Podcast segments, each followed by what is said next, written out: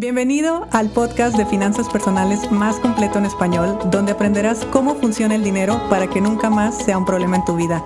Mi nombre es Idalia González y estoy feliz de que estés aquí. Muy buenos días. Hoy hablaremos de una segunda parte del tema de migraciones, que en realidad no es una segunda parte, es un tema completamente diferente, pero digamos que es un efecto secundario de las migraciones. Entonces, sí, cuando migramos nos enfrentamos a muchas situaciones, a momentos muy extremos, empezamos a conocer una parte de nosotros que no sabíamos que existía y que bueno, ahora sí que hay cosas de nuestra personalidad que solamente estando en una posición ya extrema, en situaciones extremas, sale a relucir y dices, ah, mira, pues resulta que yo también hago esto, que yo también pienso esto, que yo también actúo de cierta forma. Entonces, a esto me refería cuando te dije, cuando hay una migración es inevitable que haya una transformación. Y en la transformación, en muchos casos, viene una mejora económica bastante, bastante elevada. Y sí, puede ser el sueño de todas las personas que emigramos, puede ser el objetivo real, el realmente tener un estilo de vida, una economía sana, sólida, que no nos tengamos que preocupar por nada. Digo, para las personas que emigramos con esa intención. Ya vimos que uno puede emigrar por muchos motivos y con muchas intenciones. Pero aquí hagamos el cuento corto. Migramos, nos fuimos a otra ciudad, a otro país. Resulta que ese nuevo país, lo voy a mostrar así para que sea un poco más, eh, más extremo el, el cambio. El nuevo país resulta que tiene una mejor calidad de vida, que tiene una economía más fuerte, que hemos encontrado buenos trabajos, buenos ingresos y ahora estamos ganando muchísimo más dinero del que pudimos haber ganado en nuestros países. Esto es algo que ocurre muchísimo y de, esto quiero hablar en particular. De hecho, he estado investigando si existen artículos que hablen acerca de este tema.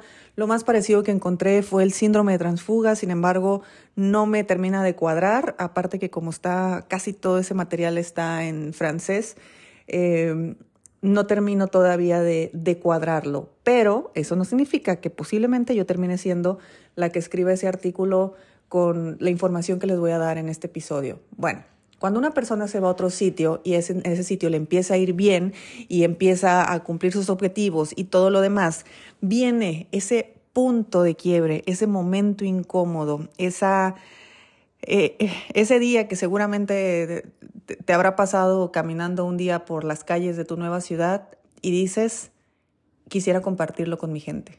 Quisiera que mi gente esté viendo lo que yo estoy viendo. Quisiera que mi gente pueda experimentar lo que yo estoy experimentando, que vean que en este sitio sí se puede vivir más tranquilo, sí se puede vivir mejor, que, que sepan que aquí los hijos podrían ir a una mejor escuela. En fin, uno empieza a voltear hacia atrás y a partir de ahí, en muchos casos las cosas se empiezan a complicar. Porque ante tal situación, en muchos casos, lo que se empieza a sentir o lo que se empieza a desarrollar es culpa. ¿Culpa por qué? Porque saliste de tu núcleo, saliste de tu entorno, saliste de ese mundo donde todo mundo estaba eh, complicado, donde la situación económica era tan compleja, en muchos casos con, con, niveles extremos de qué vamos a comer hoy, y ahora de repente te encuentras en otro sitio ganando en dólares, por ponerte una moneda eh, nada más, y, y en cantidades que jamás habían estado en tus manos. Entonces, estas personas que se empiezan a enfrentar a estas situaciones, a pesar de que podría ser el sueño y podría parecer que era el objetivo final, ellos empiezan a tener unas sensaciones y empiezan a tener unas emociones donde más allá de sentirse plenos y felices por lo que están logrando, empiezan a sentirse cada vez peor. Cada vez peor porque empieza una, una sensación de no merecimiento. ¿Cómo yo voy a disfrutar si los que están en mi casa no están disfrutando? ¿Cómo yo voy a vivir si los que están eh, en mi país eh, lo están pasando mal? Y luego empiezan a llegar otro tipo de desórdenes, que son desórdenes del amor, así tal cual, pero son desórdenes. Empezamos a mandar dinero. Entonces, si, a ver, si se le manda dinero a la familia nuclear, familia nuclear me refiero a la que tú has construido con tu pareja y con quien has tenido hijos, eh, por supuesto eso corresponde, ya lo hemos visto en las dependencias verticales y horizontales. Eso es hasta cierto punto lo natural.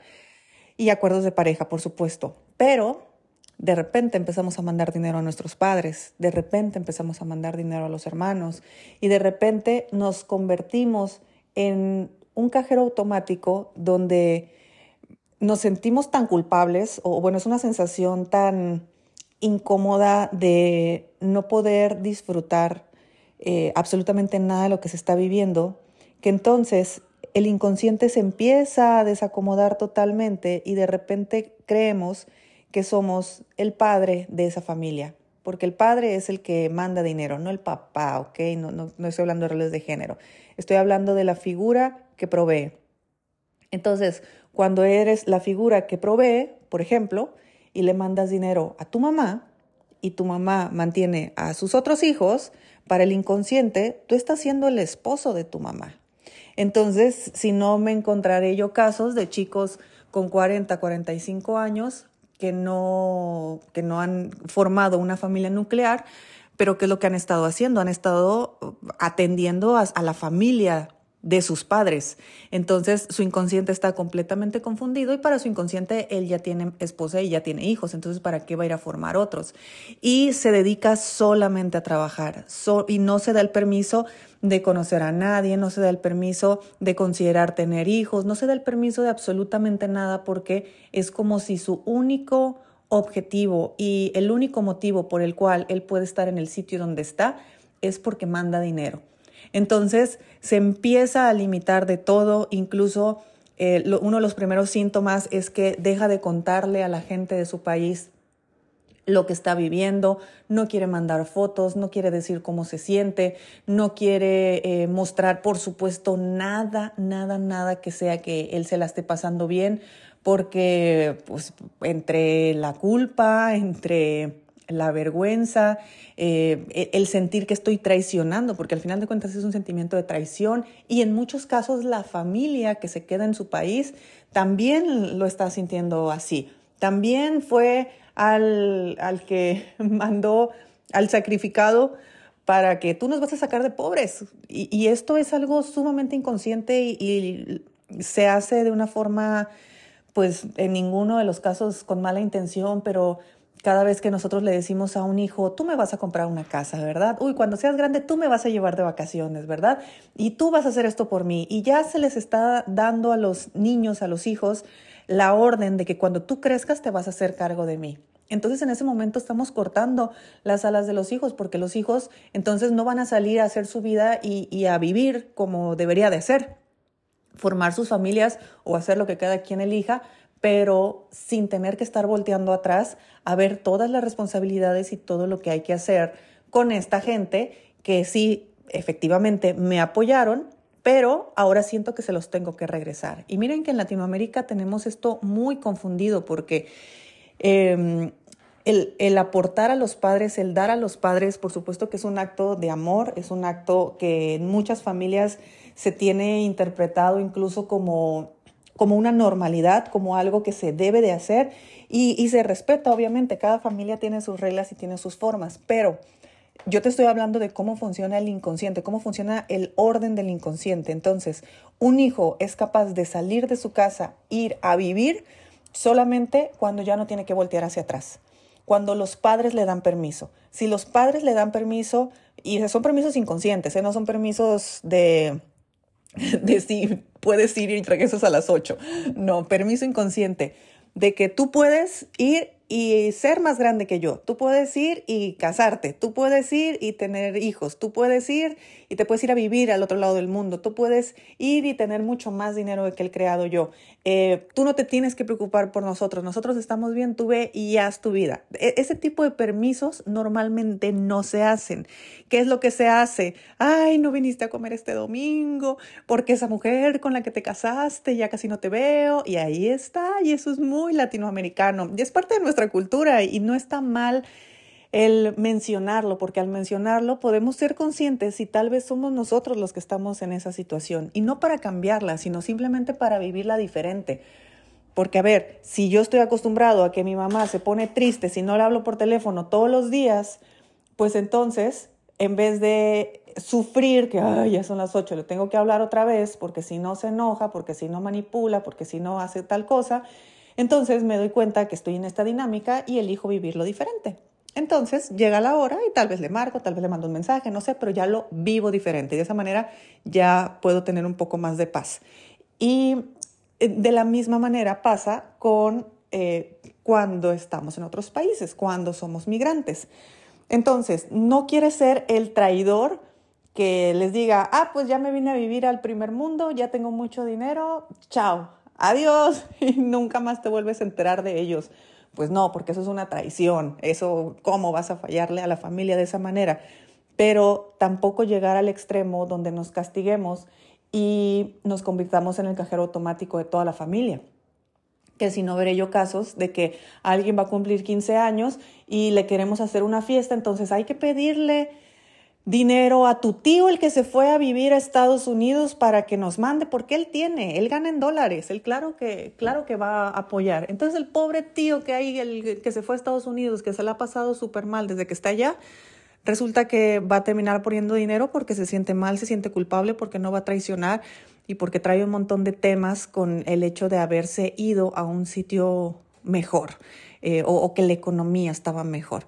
Así que todo, la verdad es que es eh, este, eh, este perfil de perfiles que se, de personas que han migrado y que les ha ido bien a nivel económico, no necesariamente les ha ido bien a nivel emocional o a nivel personal, porque su inconsciente se quedó en su país, su, su inconsciente se quedó observando, es como si tú estás en un nuevo sitio, pero estás volteando hacia atrás nunca ves lo que hay enfrente de ti, nunca ves lo que las oportunidades que hay. Y aparte que algo que y eso sí se los digo yo por experiencia propia, algo que uno necesita hacer sí o sí es buscar el bienestar personal, el bienestar propio por encima de lo demás. Y puede sonar muy egoísta, sí, pero hasta que uno no está bien, no puede ayudar a los suyos.